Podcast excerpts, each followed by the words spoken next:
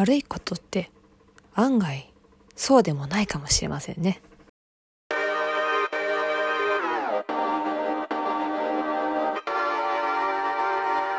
斜め前向きラジオ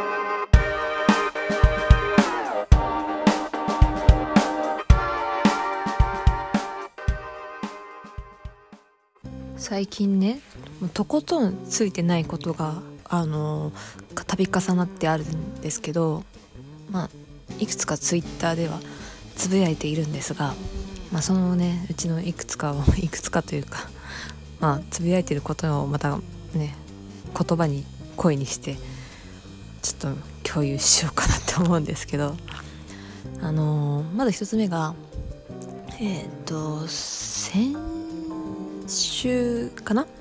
先週の水曜日あたりからあのー、目の下右目の下まぶた痙攣が始まったんですね。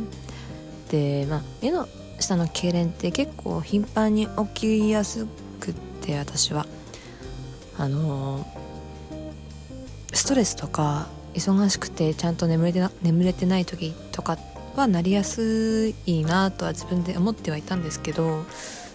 なんか別にそのね先週忙しかったりとかストレス肩だったりとか寝てないっていうことではなかったんですけどなぜか急にちょっと痙攣が始まってでその痙攣が今までだったら、えっと、軽い痙攣ピクピクっていうちょっとちっちゃいピクピクっていうのがあのまあ続いても1日短くて1時間ぐらいで止まってしまうのが当たり前当たり前っていうかまあ普通だったんですね。ただ今回に限ってはあのー、なんだろう。ピクピクがずっとピクピクみたいな感じ。ピクピクピクピクピクってずっとちっちゃいのが動いてるのが最初は1日で収まらなかったんですよ。だから嫌だなと思って。次の日もそのピクピクがずっと止まらずにでなんか変だなと思いつつもただまあよく聞く話ではこのピクピクってストレス反応なので、まあ、1週間から1ヶ月以内には収まりますよっていう話だったのでちょっと放置していたんですよね。であのまあ、しばらく放置をして今週今週に入ったらですねなんかピクピクがあのピクピクじゃなくて脈を打つみたいにドックンドックンっていう風に大きい痙攣になってこう実際にこうピクピクしてるのもこう触らなくても分かる。この目の下脈打ってるなっていう感じでドクッドクってなってて。である程度こう慣れてしまうんですけどたまにすっごいこう激しい脈打ちを始めるんですよ。あの若干この何て言うんだ下まぶたの内側粘膜の方見えちゃうんじゃないかっていうぐらいの激しさで脈打つ時があって。で一応病院には行ったんですけどでも先生はまあこれはストレスから来てるもんだよね多分ねっていう話をされていやそんなの分かってるよとは思ってるんですけどでも別に今自分自身が感じてるストレスとか要因っていうものがはっきりわからないのでなんか対処しようがない手の打ちどころがないというかどういう風にしたらこの反応がなくなるのか。一番その反応をなくすのってストレスの要因原因ストレスの原因となるものをから自分を遠ざけるとかあとまあなくすっていうことが大事なんですけどえ？みたいな。何がストレスなの？私っていう。まあ自分でこの気持ち悪いので少しこう自分でも早く治したいと思ってこう自分の生活をねそのピクピクになる前の生活を自分で振り返って分析はしてみたんですよ。で確かにそのなる前にちょうどあの支援として仕事でね仕事で支援としてあの急に仕事が割り振られでそのいざ中身を見たら私できない内容じゃんみたいのでストレスを感じていることはあったんですけどでもそのストレスはすでにもう手放したんですよ。手放した後にその痙攣が始まったのでいやわからないよ。それ以外何があるのかなっていうところで今悩んでて。で未だにもピクピクピクピクピクピクっていうかドクドクドクドクしてて。直しようがないのであまりにもこれが1ヶ月以上続くのであればまたちょっと違う病院で検査してもらうかな、まあ、最悪眼科じゃなくってちょっと違うとこね心療内科とかっていうところもちょっと考えなきゃいけないのかなとは思ったりするんですけど、まあ、そういうことがあってもう気持ち毎日気持ち悪い。もうずっとこう右目に違和感を感じつつ日々を過ごしてます。っていうのがまあ今日今回今回とか最近起こったまあ一つ目の災難というかあまり良くないこと。で2つ目が これもかなり災難なんですけどあのー、我が家のねお風呂私今実家に住んでるんですけど私のお風呂って結構古くて分かる人はね多分ねあーってなると思うんですけどあのガス風呂なんですよ。あの普通今こう電気風呂でピッピッてスイッチをして何度で、えーとま、給湯とか追い炊きとかってすると思うんですけどうちはですねまあちょっと住んでる家が古いのでこう何て言うんだろうな。こうカンカンカンカンカンっていうレバーを回して火をつけるタイプ。バランス釜っていうのかな。っていうものに入ってまして。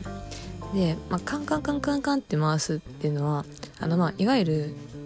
石と石をぶつけて火を起こすみたいなもんなんですよ。でそのカンカンカンカン回してる石回してる時にこう石を叩いているので、まあ、石なのでだんだんこう擦れてくるわけですよね。そうすると長年使ってくると擦れ切ってこう火がつかなくなってしまうということが発生するんですが我が家もまあ今のところに住んできてもう10年以上経つんですね。で、まあ、10年前からその同じ釜を使っていてでまあ普通に使っていたんですよつい最近まで、まあ、最近になって急にですねあのお風呂入っててで頭洗おうって思ってシャワーつけるじゃないですか。ガス止まってるんですよ。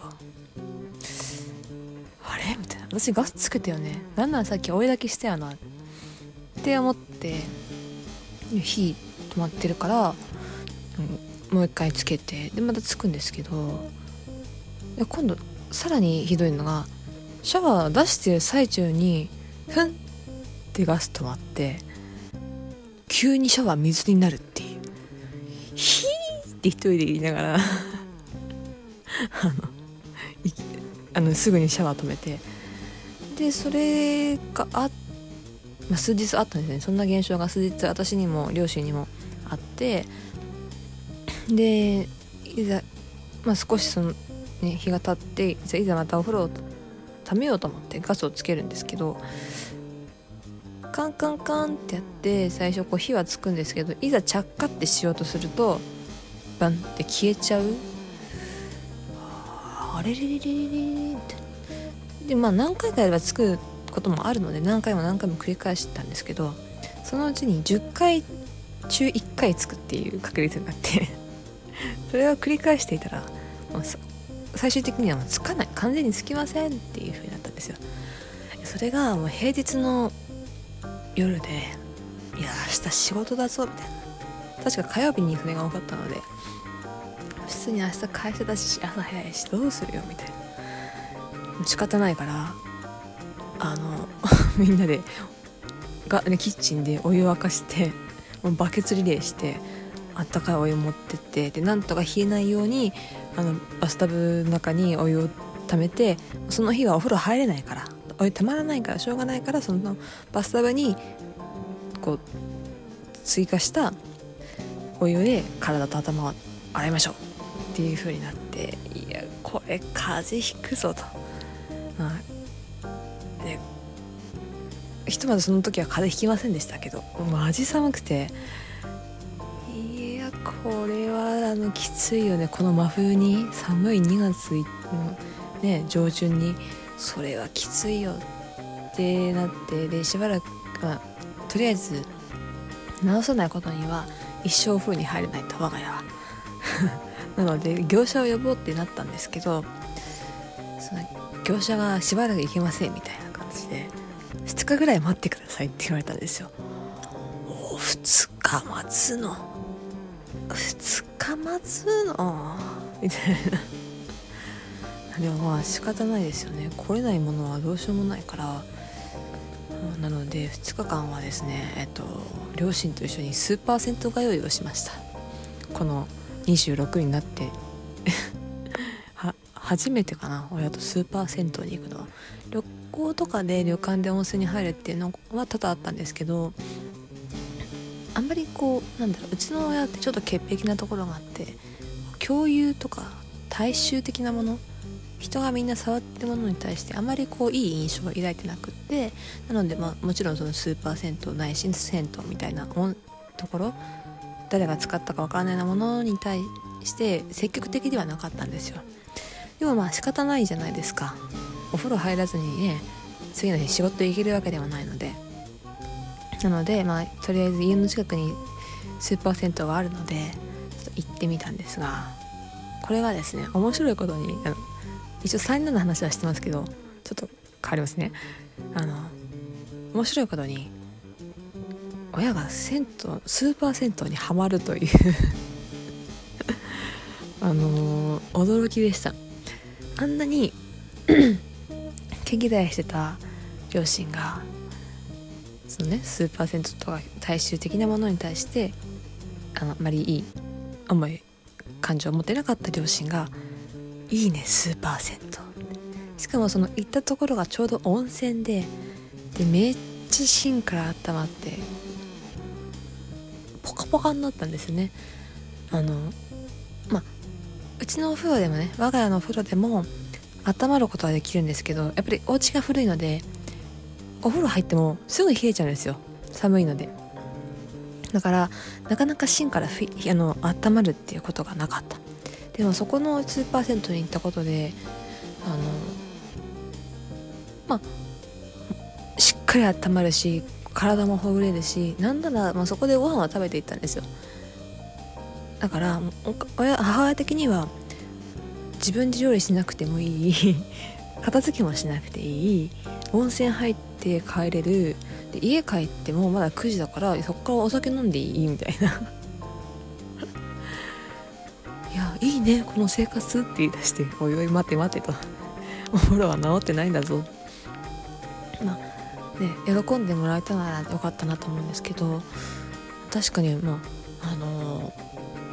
スーパー銭湯なのにあのなのにというか、まあ、スーパー銭湯だからこそこうすごい何て言うんだろうな。あのアミューズメントじゃないけどこういろんな楽しいものが盛りだくさんというか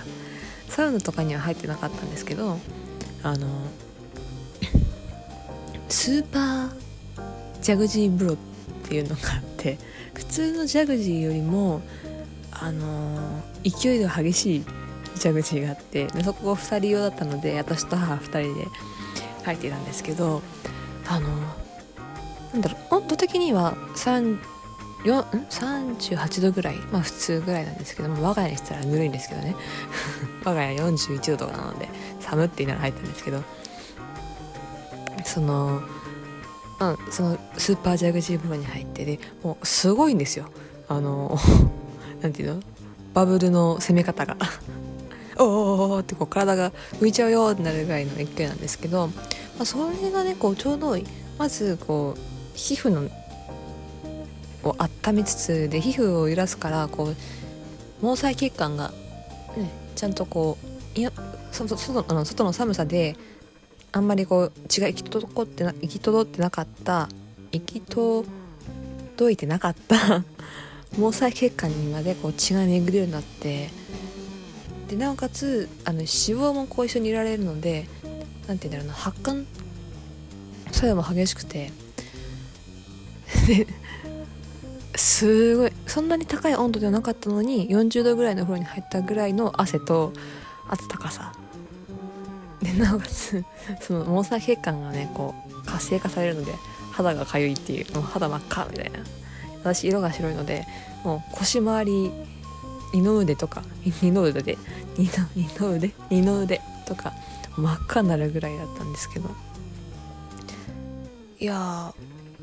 スーパー銭湯私もですけどスーパー銭湯面白いなと。たまに行くならいいねでなおかつ母親五十肩持ちなんですけどそこの温泉入ったら五十肩少し良くなった。で普通にうちのお風呂に戻ったらまた五十肩ひどくなったっていうんであやっぱりまあ温泉の効能的なところもあるんだろうなと思って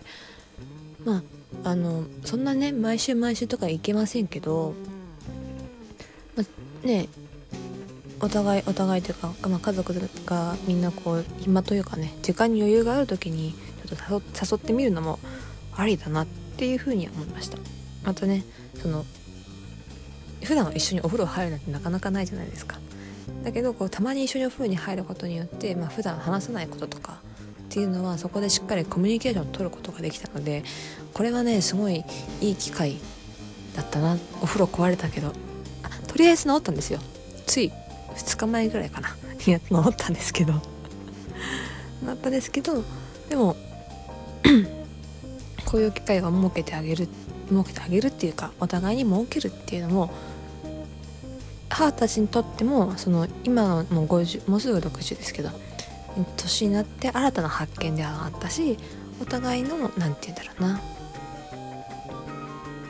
また関係性の再構築っていうのも新たにできたんじゃないかなっていうところを感じたのでまあ災難な話をしましたがあのいいこともあったなっていうところですね。まあこれもある意味斜め前向きな内容だったかなと思いますはいはい、ということで本日は以上となります。あの、すいません、今日ガラガラで。別に風邪とかひいてるわけじゃないんですけど、乾燥が激しくて、喉がガラガラです。はい。ということで、えっ、ー、と、当番組のへのご感想、ご意見、ご質問は、えー、Twitter で、ハッシュタグ、7ラジキョンとつぶやいていただくか、えー、フォームにですね、お問い合わせフォームに、えー、飛ばしていただければ、私見に行きますので、是非ともよろしくお願いいたします。はいということでまたお会いしましょうバイ